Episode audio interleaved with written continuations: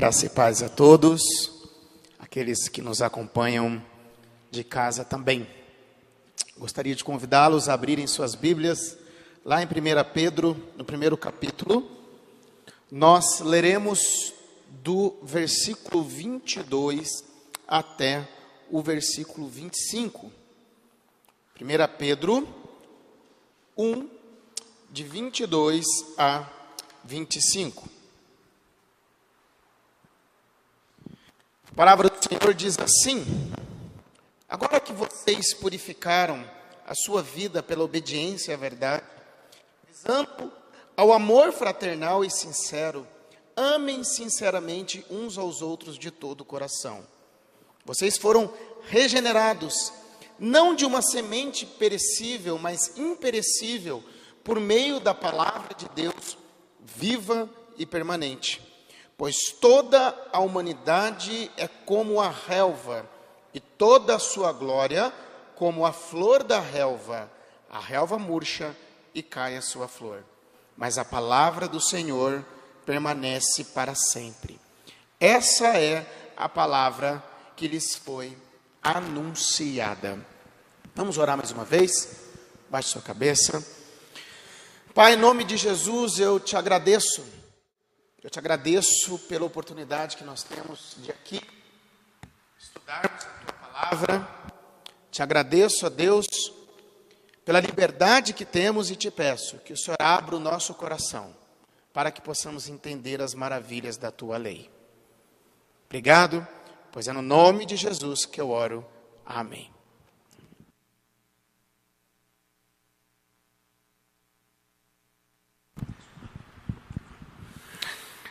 Você ama a Jesus? Então ame a igreja. Esse é o nome da minha mensagem de hoje. Você ama a Jesus?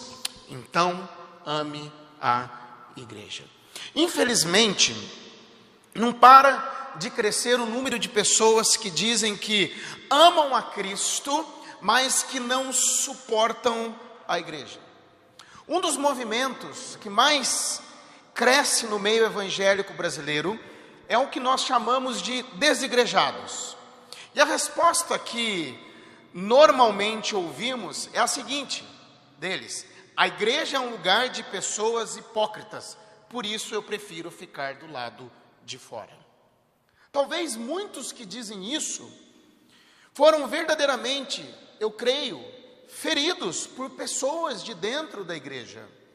Talvez muitos desses sofreram com atitudes, com ações erradas, ou muitos destes também se decepcionaram com o sistema de alguma maneira. Então, é uma realidade muito triste quando nós ouvimos estas frases que foram ditas aqui agora. Mas isso tudo nos leva a uma pergunta: é possível amar a Cristo e não a sua igreja? É possível amar o noivo e não a noiva? E hoje nós chegamos na nossa sétima mensagem nesta carta magnífica e nós estamos vendo que aqui neste mundo nós somos peregrinos, nós somos estrangeiros de malas prontas rumo à eternidade. O tema dessa carta que nós estamos estudando é estrangeiros de malas prontas. E das últimas duas mensagens que nós estudamos, nós falamos sobre a santidade, ou seja, nós falamos sobre como nós devemos nos portar na nossa peregrinação. E Pedro vai dizer o quê? Que nós temos que ser santos em todos os nossos procedimentos. Alguns versículos anteriores ele vai dizer: sede santos em todos os vossos procedimentos. E qual é o padrão da santidade? O padrão da santidade é Deus, o nosso Pai, porque no versículo 16 ele vai dizer assim: sede santos, porque eu sou santo. E na última mensagem nós vimos sobre algumas motivações para buscarmos esta santidade, e entre elas o temor a Deus. temermos ao nosso Deus, que além de ser o nosso Pai, Ele também é um justo juiz que vê cada uma das nossas ações, mas não somente temer a Deus porque Ele é juiz, mas também reconhecermos todo o sacrifício de Cristo como Cordeiro de Deus, ou seja, eu tenho um Pai a quem eu preciso temer, eu tenho um Salvador que se entregou por mim para que eu tivesse uma vida eterna, então isso me faz buscar a santidade. E vimos também sobre a esperança que nós temos de um futuro, ou seja, eu tenho uma salvação garantida, tudo isso me impulsiona a ser santo. Agora, Pedro, ele vai nos ensinar que os crentes, eles precisam permitir que a sua nova natureza, dada por Deus, floresça em um intenso amor. O apóstolo, ele vai mostrar aqui, ele mostra que a igreja, ela é um corpo de pessoas que nasceram de novo por meio da palavra de Deus, que é viva e esse novo nascimento, ele é caracterizado pelo quê? Primeira lição, por um amor fraternal. Por um amor fraternal. O versículo 22, a primeira parte dele diz assim: Agora que vocês purificaram as suas vidas pela obediência à verdade. Pedro, aqui ele está começando um novo tópico mas se reportando aquilo que ele falou nos versículos anteriores.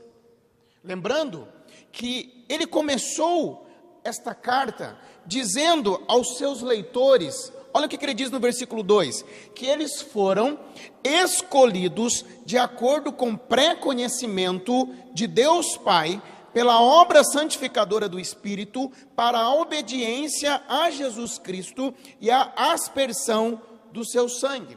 E isso, quando nós olhamos para o contexto, nos ajuda a entender quando ele diz aos seus leitores que purificaram suas vidas pela obediência da verdade. É estranho, porque se você ler que eles purificaram suas vidas pela obediência a, pela obediência da verdade, a impressão que dá é que aqueles crentes foram salvos por boas obras. Mas não é isso que ele está dizendo aqui.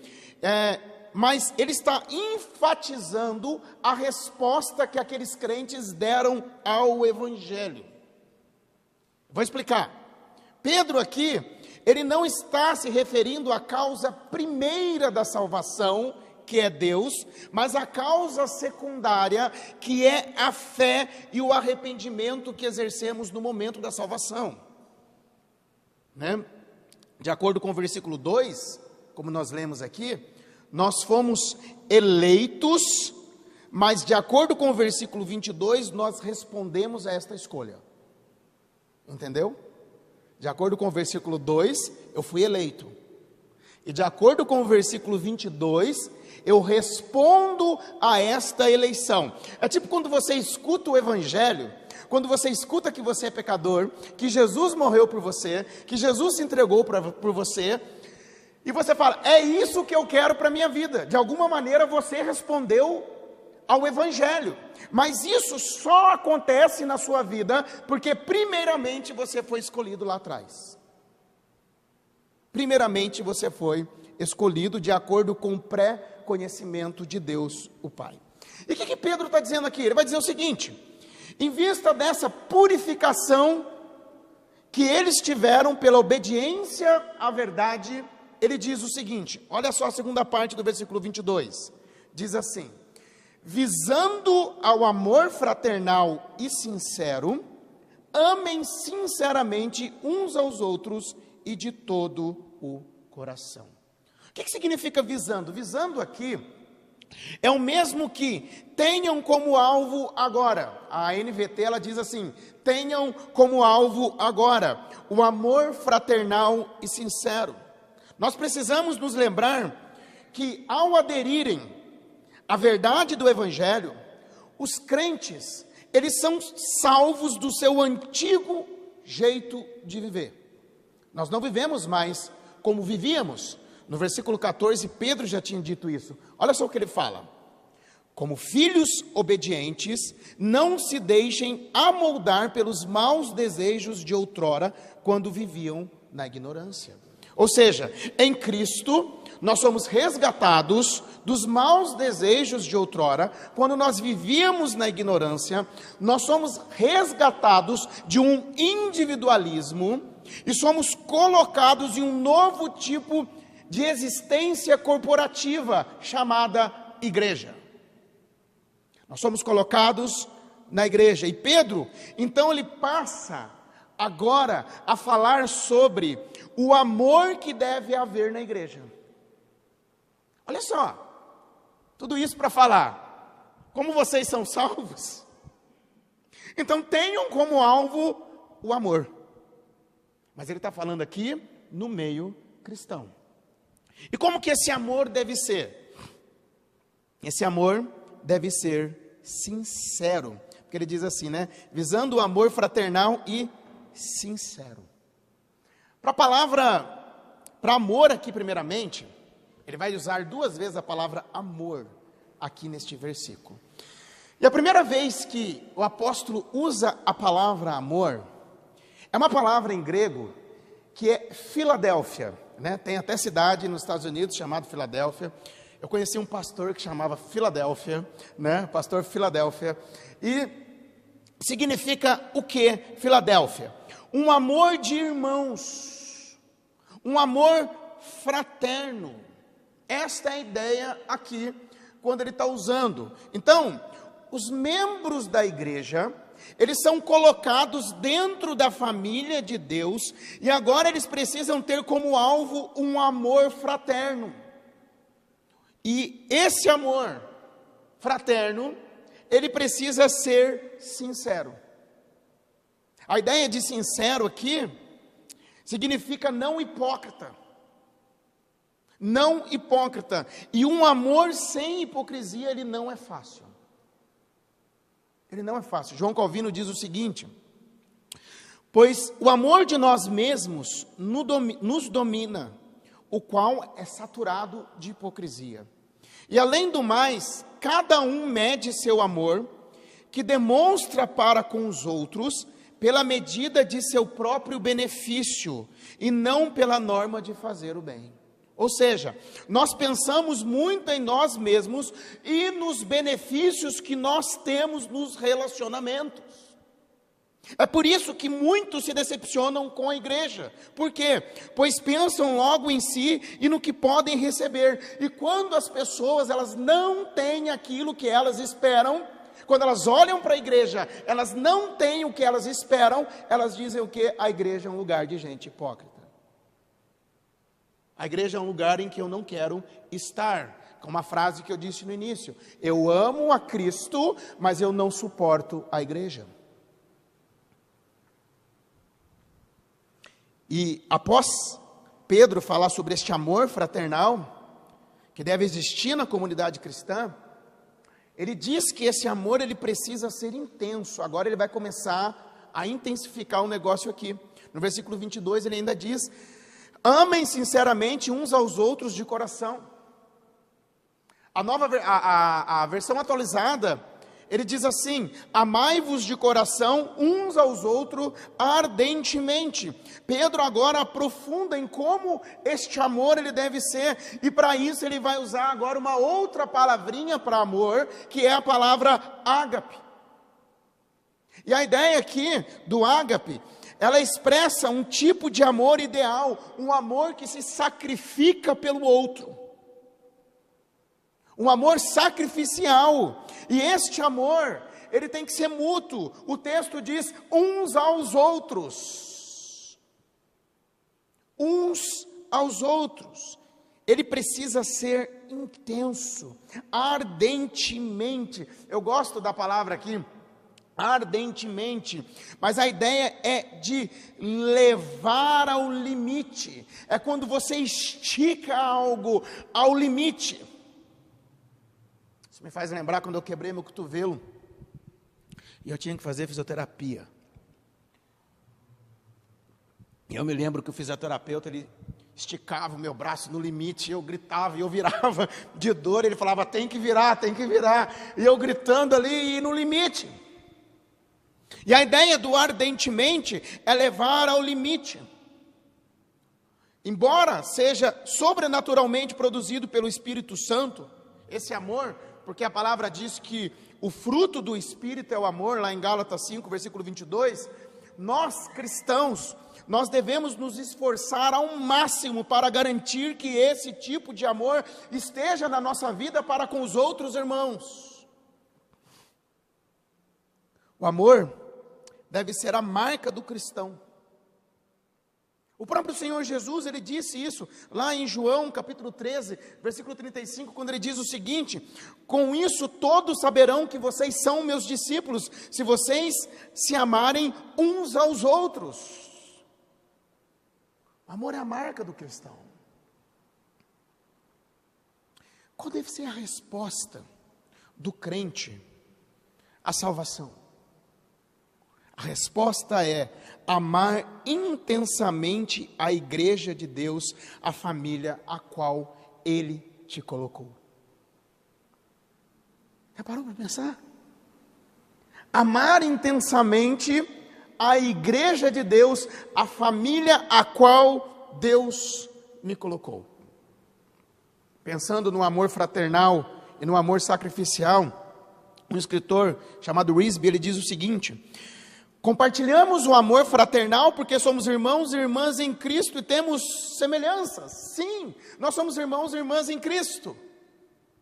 Mas compartilhamos o amor ágape porque somos de Deus e, portanto, podemos ignorar as diferenças.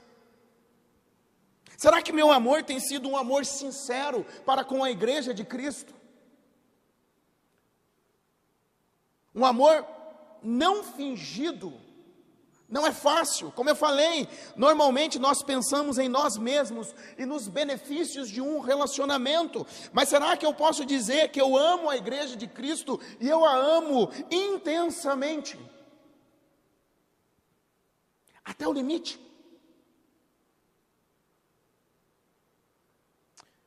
Segundo ponto, por que podemos amar intensamente? Porque podemos amar intensamente. Olha o versículo 23, o que que diz? Diz assim: Pois vocês foram regenerados, não de uma semente perecível, mas imperecível, por meio da palavra de Deus viva e permanente.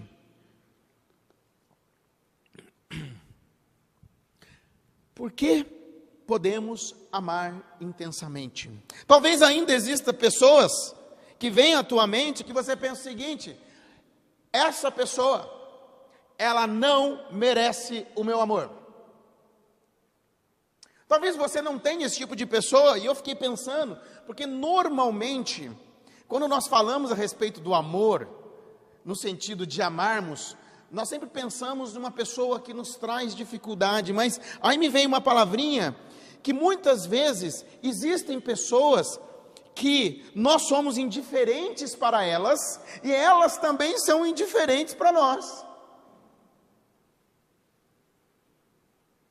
Será que, então, no meio disso tudo, eu pergunto: como nós podemos amar essas pessoas? A razão pela qual somos capazes de ter esse tipo de amor fraternal no corpo de Cristo é que Deus transformou o nosso coração. Nós temos um coração transformado, ele nos regenerou, como está aqui no versículo 23. Vocês foram regenerados.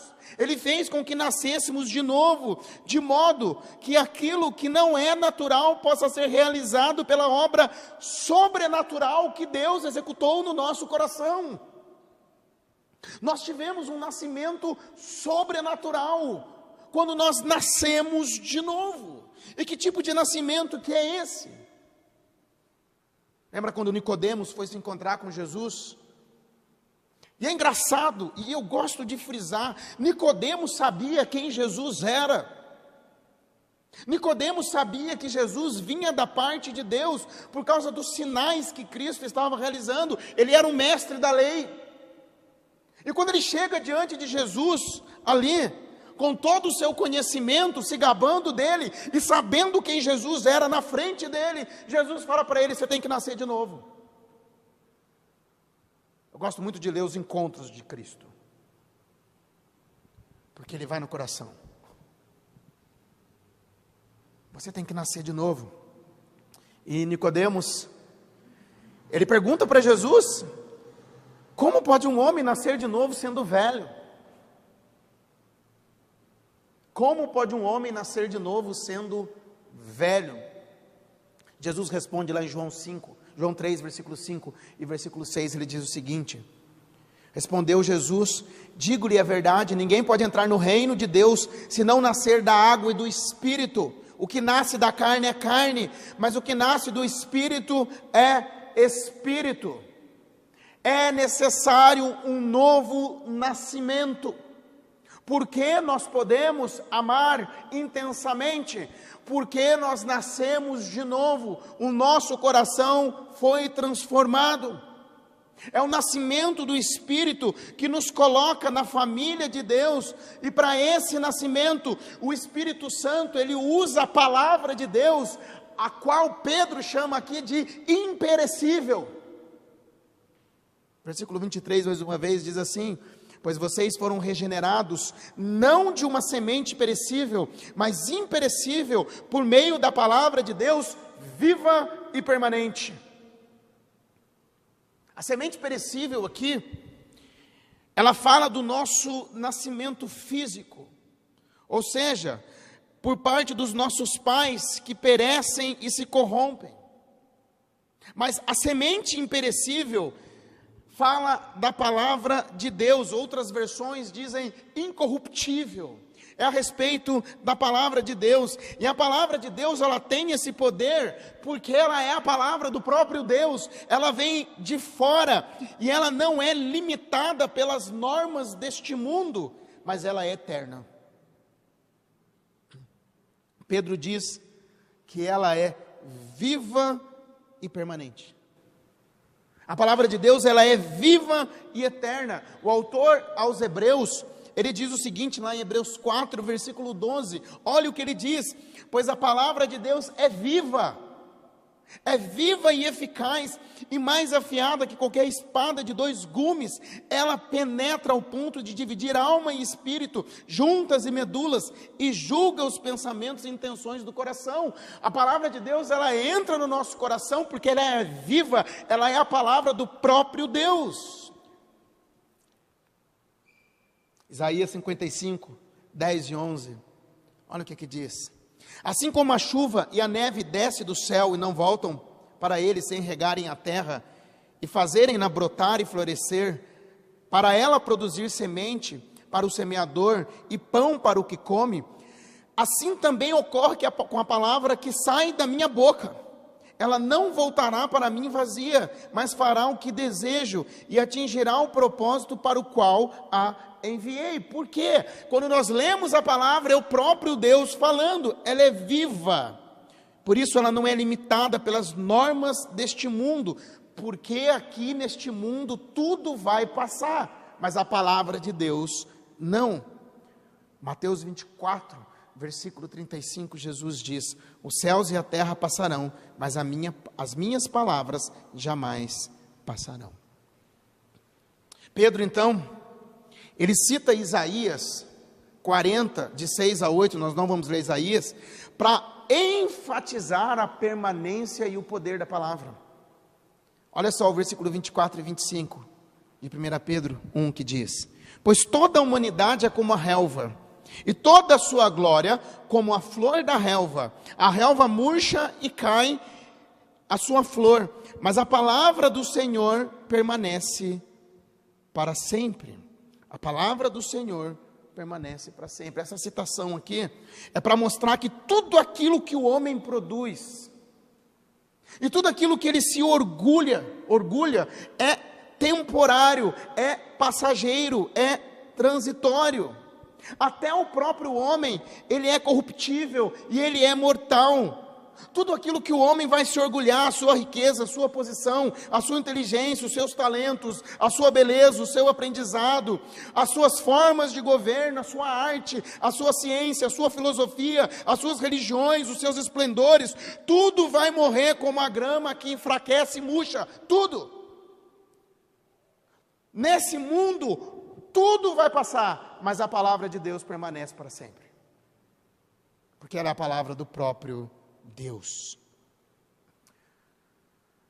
A Bíblia é tão relevante hoje quanto era, era há dois mil anos atrás.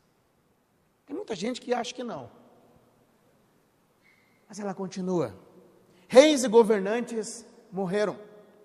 Reinos e países ascenderam e caíram, mas a palavra de Deus permanece.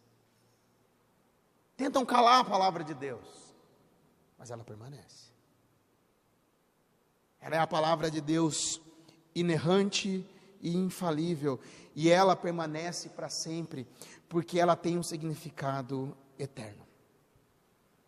E olha o que Pedro diz no final do versículo 25. Ele está dizendo o seguinte: olha, pra, olhando para todo esse poder que esta palavra tem, essa palavra que é viva, essa palavra que é permanente, Pedro diz o seguinte: essa é a palavra que lhes foi anunciada. E não somente anunciada àqueles cristãos há quase dois mil anos atrás, mas ela foi anunciada durante a história, e nós só estamos aqui hoje porque ela também foi anunciada a nós.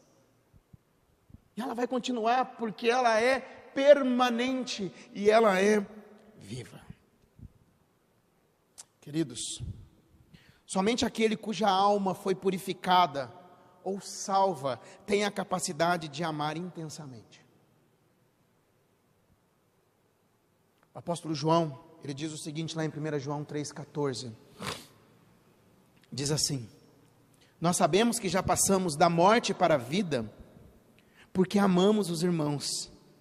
Aquele que não ama, permanece na morte. Aquele que não ama, permanece na morte. Nós somos chamados a amar no seio cristão. A igreja de Deus. Mas isso só é possível por algo sobrenatural que acontece dentro de nós, o novo nascimento, a ação do Espírito mediante a palavra de Deus, que é viva e permanente. Agora, não significa que esse amor vai ser perfeito. Sabe por quê? Porque nós vamos errar. Nós vamos errar e não só uma vez. Nós vamos errar sempre. Quando eu penso em errar, eu sempre lembro de Tito, capítulo 2, versículo 11. Ele diz que a graça de Deus se manifestou Salvador a todos os homens, ensinando-nos que, renegadas a impiedade e as paixões mundanas, vivamos no presente século sensata, justa e piedosamente. O que, que significa? Significa que a graça de Deus, ela se manifestou e ela nos ensina na nossa caminhada aqui na terra.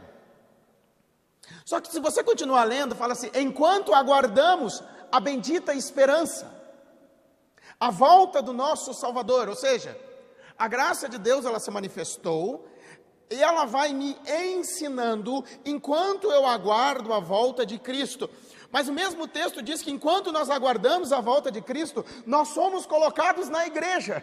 E sabe o que eu tiro de conclusão? Que a igreja é um lugar de pecadores salvos pela graça de Cristo que estão sendo transformados de glória em glória até a volta de Jesus, e a ordem é que nós temos que amar uns aos outros intensamente. E isso só pode acontecer se nós nascermos de novo. Se algo sobrenatural acontecer no nosso coração. Mas eu digo, eu volto a dizer, não significa que esse amor será perfeito, nós vamos errar, mas nós prosseguimos na nossa peregrinação até o dia em que nós estaremos no céu, então este amor vai ser perfeito. Talvez muitos possam dizer: Eu amo a Cristo, mas eu não amo a igreja. Eu amo a Cristo, mas eu não amo a igreja. Eu creio que por nossas forças, por nós mesmos, nós iremos nos decepcionar. Mas quando nós nascemos de novo, quando acontece uma transformação, então é possível nós amarmos a igreja de Cristo e a amarmos intensamente. 1 João capítulo 4, versículo 19 a 21. Diz assim: Nós amamos porque Ele nos amou primeiro. Se alguém afirmar, eu amo a Deus, mas odiar o seu irmão é mentiroso, pois quem não ama o seu irmão a quem vê, não pode amar a Deus a quem não vê. Ele nos deu este mandamento: quem ama a Deus, ame também o seu irmão. E eu pergunto para você, você que está em casa, vocês que estão aqui, você ama Jesus? Então, se você ama Jesus, você tem que amar a igreja. A gente não tem outra opção.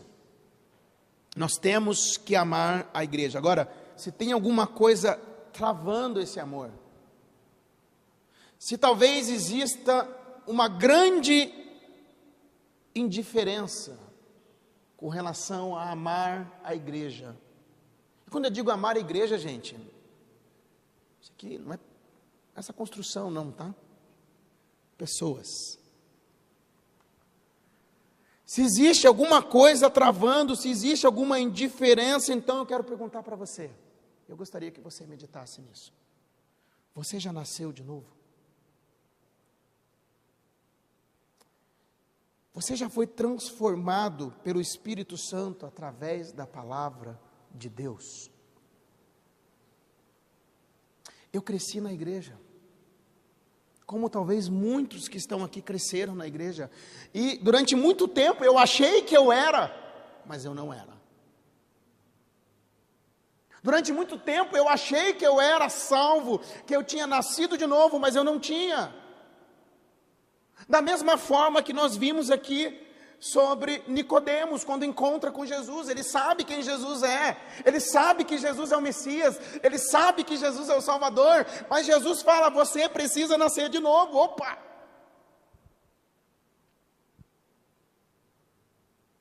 Se eu não consigo amar a igreja, se eu não consigo amar as pessoas, se eu não consigo me comunicar com a igreja, se eu não consigo viver o que a igreja é, eu preciso refletir se eu realmente não sou como um Nicodemos, que sabe quem Jesus é, que sabe que Jesus é o Messias, que sabe que Jesus é o Salvador, que ele morreu, ressuscitou e vai voltar, mas nunca se entregou a ele verdadeiramente como Senhor e Salvador de sua vida.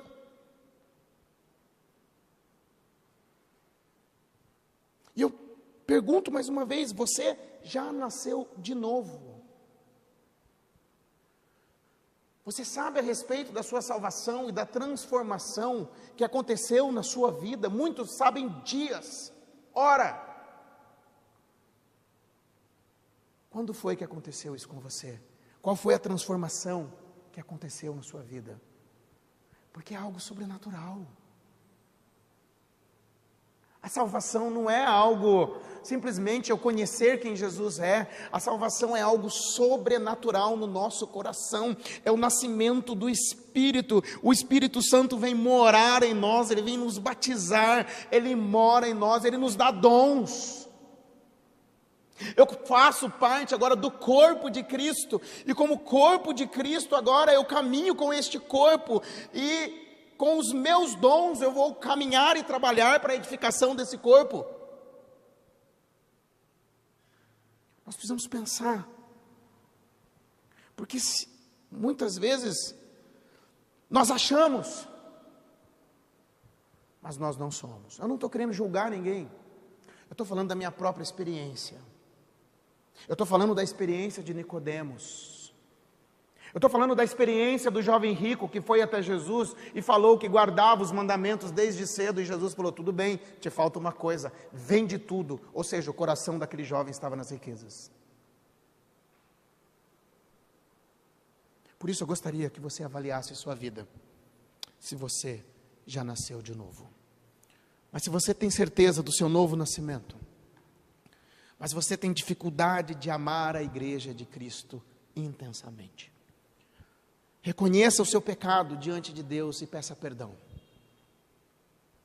Peça perdão a Deus, peça forças a Deus. Peça que o sobrenatural de Deus te ajude para que você possa amar a igreja intensamente e viver este amor fraterno, o qual Deus nos colocou. Vamos orar? Baixe sua cabeça. Pai, eu quero te agradecer, porque a tua palavra, ela fala conosco. A tua palavra é viva e eficaz. Te agradeço a Deus, porque a gente pode abrir e ela é um espelho que mostra como está o nosso coração. Senhor Deus, nos ajude a amarmos a tua igreja intensamente, a amarmos uns aos outros intensamente, a caminharmos juntos, mesmo diante das dificuldades, das lutas, a caminharmos como irmãos que somos. Eu te peço, ó Deus, que o Senhor nos ajude. Se há pessoas que ainda não entenderam o significado do Evangelho, ainda não nasceram de novo. Eu clamo ao Senhor, faça este milagre do novo nascimento que somente é o Senhor que pode fazer. Obrigado, ó Pai. Pois é no nome de Jesus que eu oro e agradeço. Amém. Gostaria de